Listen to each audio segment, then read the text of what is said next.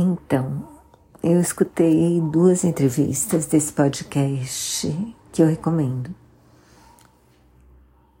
Uma com a Astrid Fontanelli, do Chegadas e Partidas, e a outra com a Mônica Martelli, do Se os Homens São de Marte, é pra lá que eu vou. Cada uma tem mais de uma hora, mas eu achei bem boas, assim.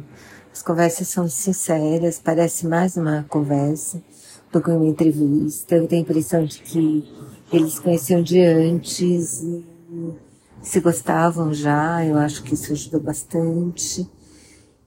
E é isso, eu recomendo. Essas duas entrevistas eu recomendo sim.